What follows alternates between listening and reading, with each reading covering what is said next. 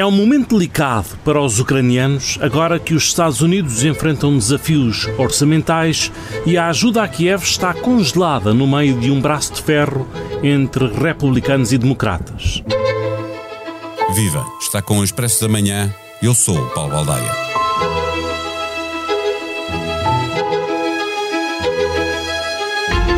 Na primavera, a Ucrânia lançou uma contraofensiva e a opinião pública ocidental foi convencida que era possível vencer o exército russo. Chegou o verão e com ele chegaram as notícias de que as coisas não estavam a correr como previsto. Depois veio o outono e as nossas atenções viraram-se para o Médio Oriente e para a guerra entre Israel e o Hamas. Aproxima-se o momento em que esta guerra assinalará, a guerra na Ucrânia, o segundo aniversário. E o que nos diz Stoltenberg, o secretário-geral da NATO, é que precisamos de estar preparados também para as más notícias. A Europa não se entende e o ritmo da ajuda é um entrave ao esforço de guerra ucraniano. Nos Estados Unidos é ainda pior. É preciso aprovar um pacote de 100 mil milhões de euros para apoio a Israel e à Ucrânia, mas tanto o Congresso como o Senado querem dividir este pacote em dois, mais interessados em apoiar Israel. Se o Ocidente começar a falhar no apoio à Ucrânia, o que pode acontecer? Neste episódio, conversamos com o general Arno Moreira, professor de Geopolítica e Geoestratégia da Universidade Nova de Lisboa.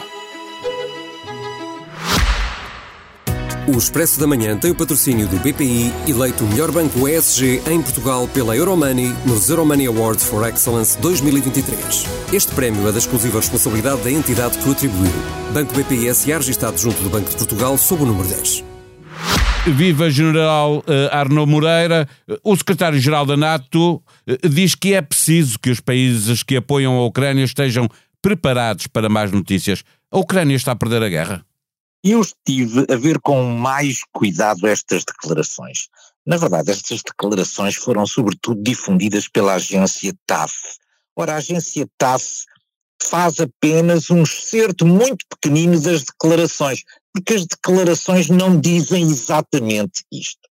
Não é a mesma coisa nós dizermos a NATO deve preparar-se para más notícias vindas da Ucrânia, ou dizer a NATO deve estar preparada também para más notícias vindas da Ucrânia. Isto faz toda a diferença. Porque no primeiro caso, e é isso que saiu basicamente nos, nos, nos meios de comunicação social, dá a sensação que Stoltenberg tem já um conhecimento sobre uma desgraça qualquer que vai acontecer e que, portanto, é preciso preparar a opinião pública europeia. Ora, não é isto exatamente que ele diz. O que ele diz é que a guerra pode pender para um lado ou pode pender para o outro e que para não termos más notícias vindas da Ucrânia, que podem sempre acontecer, temos que estar preparados. É um aviso preventivo? É exatamente isso, é exatamente isso. O, o, problema foi que nos focámos eh, eh, exclusivamente numa parte da declaração e numa frase, e essa frase essa frase é sobretudo uma frase de aviso, de aviso ao Ocidente que se não pode esquecer que a questão da Ucrânia não tem a mesma importância do ponto de vista geopolítico e geoestratégico que tem a questão da guerra de Israel com Hamas. Este é o futuro da Europa, o futuro da Europa joga-se na Ucrânia. E, e pergunto-lhe se quer dizer que sem o apoio do Ocidente a Ucrânia poderá colapsar? É também isso que, que temos que estar atentos? Há aqui uma dimensão, há uma dimensão militar e há também uma dimensão política e uma dimensão económica em tudo isto. E, e é o jogo destas três dimensões que permite também a, a algum dos contendores poder declarar vitória nisto. Vamos supor que, que o Conselho Europeu opta por iniciar o processo de negociações da adesão da Ucrânia à União Europeia. Isto é uma enorme vitória para a Europa. Isto é uma enorme derrota para Putin, porque Putin tudo está a fazer para que nunca se inicie esse tipo de processo.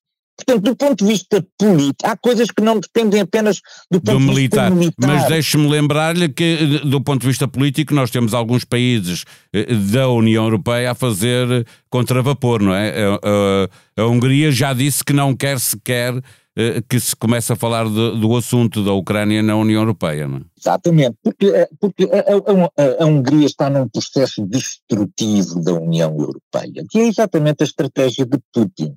Putin vai procurar alavancar todos estes problemas que resultam da forma, enfim, como se, como se gestiona, como se gera, como se prepara a, a, União Europeia para procurar encontrar aqui e ali todos os obstáculos que possam constituir uh, um, um, uma semente de destruição da própria União Europeia.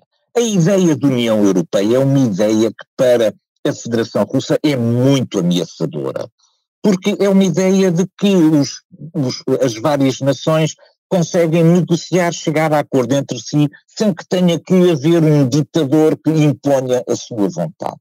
E esta ideia, portanto, de que a Europa possa triunfar é uma ideia que está a ser combatida também por Moscou.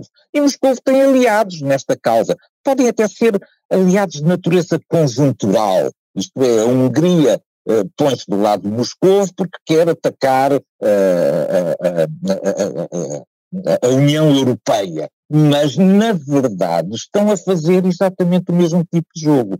O que eu quero aqui chamar a atenção é que as, o, o, sentido político é também importante nesta guerra. Os sinais de natureza política são muito importantes nesta guerra. Não Mas não estará a opinião pública ocidental, Sr. General, a ficar cansada eh, e, e, a esquecer-se um pouco da Ucrânia, até porque há pouco falava da guerra eh, no Médio Oriente, Israel-Hamas, eh, isto ajuda a desviar as atenções do que se passa na Ucrânia, não é?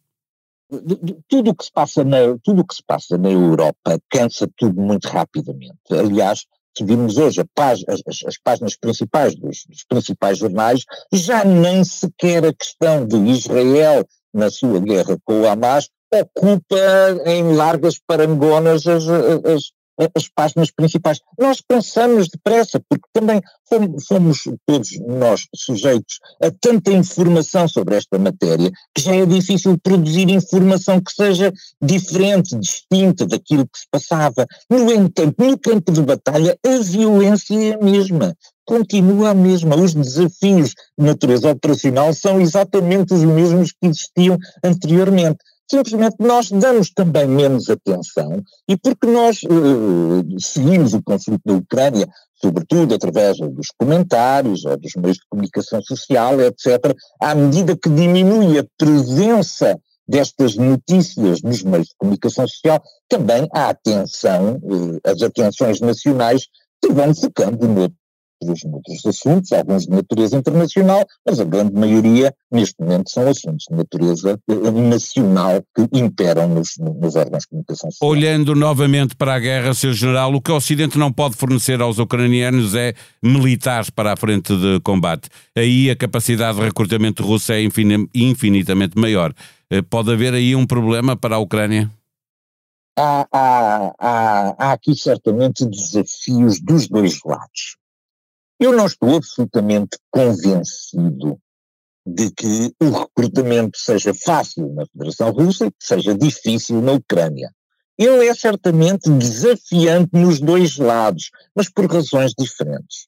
Quem observa com cuidado aquilo que tem sido a evolução da economia russa e aquilo que são as estatísticas disponíveis sobre uh, uh, a mão de obra, verifica que desde que começou a guerra tem havido uma crescente dificuldade em muitos setores críticos da economia da Federação Russa em providência, em, em ter acesso à mão de obra qualificada necessária para o desempenho das funções económicas. Isto é, não é que não haja número, mas o próprio, uh, os, os, valores.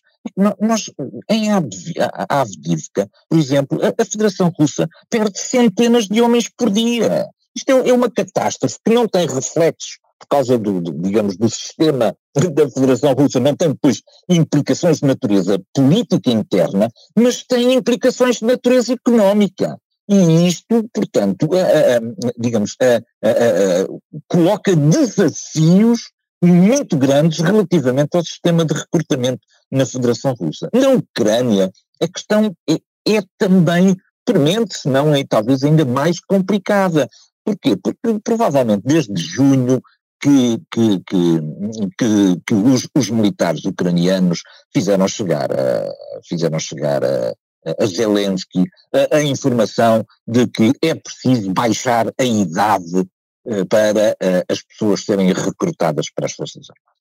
Neste momento eu julgo que é 27, e, o, e, a proposta seria à volta dos 25 anos. E, portanto, isto iria abranger um leque muito grande de disponibilidades de recursos humanos para as Forças Armadas. Mas Zelensky tem evitado esta, esta, esta aproximação. Porque, tal e qual como na Federação Russa, as mobilizações têm efeitos quer de natureza económica, quer do, do, efeito da adesão política às causas. E, portanto, quer Putin, quer Zelensky estão confrontados com problemas que resultam da guerra de atrição, porque uma guerra de atrição não consome apenas materiais, uma guerra de atrição destrói também recursos humanos a uma velocidade incrível. E, portanto, ambos estão certamente muito preocupados na forma como podem continuar a garantir os recursos humanos para os combates, sem que isso afete, por um lado, a política interna e também os resultados de natureza económica que, podem, que são perseguidos por cada um dos, dos, do, do, do, destes Estados. Sr. General, para fechar a nossa conversa, se houver uma ofensiva russa, a Ucrânia está em condições de defender os territórios que reconquistou? Bom, é, é, muito difícil falarmos numa ofensiva russa neste momento, porque está muito degradada também a capacidade ofensiva da Federação.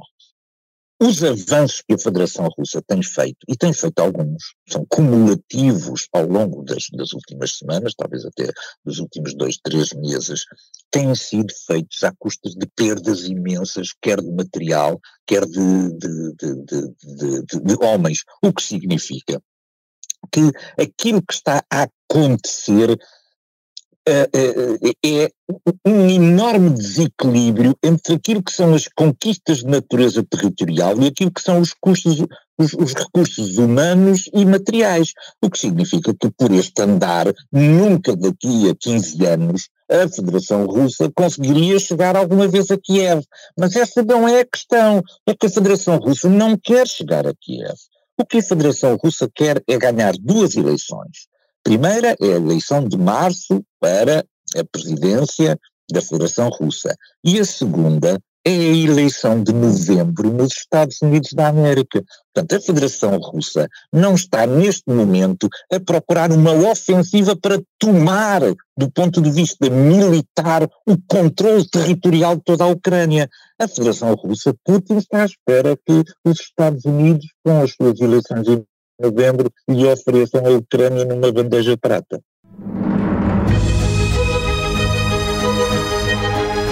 Na primeira entrevista após a apresentação do relatório sobre o novo aeroporto de Lisboa, a coordenadora da Comissão Técnica defende Alcochete e admite que possa implicar uma indemnização à ANA para recuperar a concessão. Ouça o podcast Money, Money, Money com João Silvestre e João Vieira Pereira.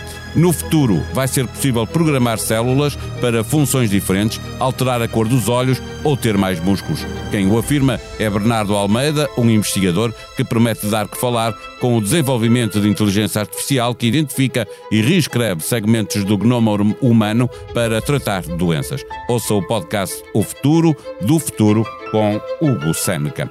Henrique Monteiro e Lourenço Pereira Coutinho conversam sobre a guerra que quase dividiu os Estados Unidos em dois países. Ouça o novo episódio de A História Repete-se. A sonoplastia deste Expresso da Manhã foi de João Martins. Tenham um bom dia, um bom fim de semana prolongado. Nós vamos voltar na segunda-feira. Até lá.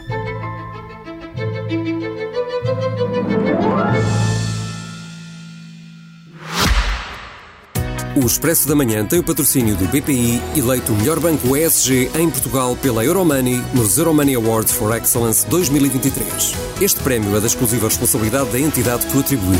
Banco BPI SA registado junto do Banco de Portugal sob o número 10.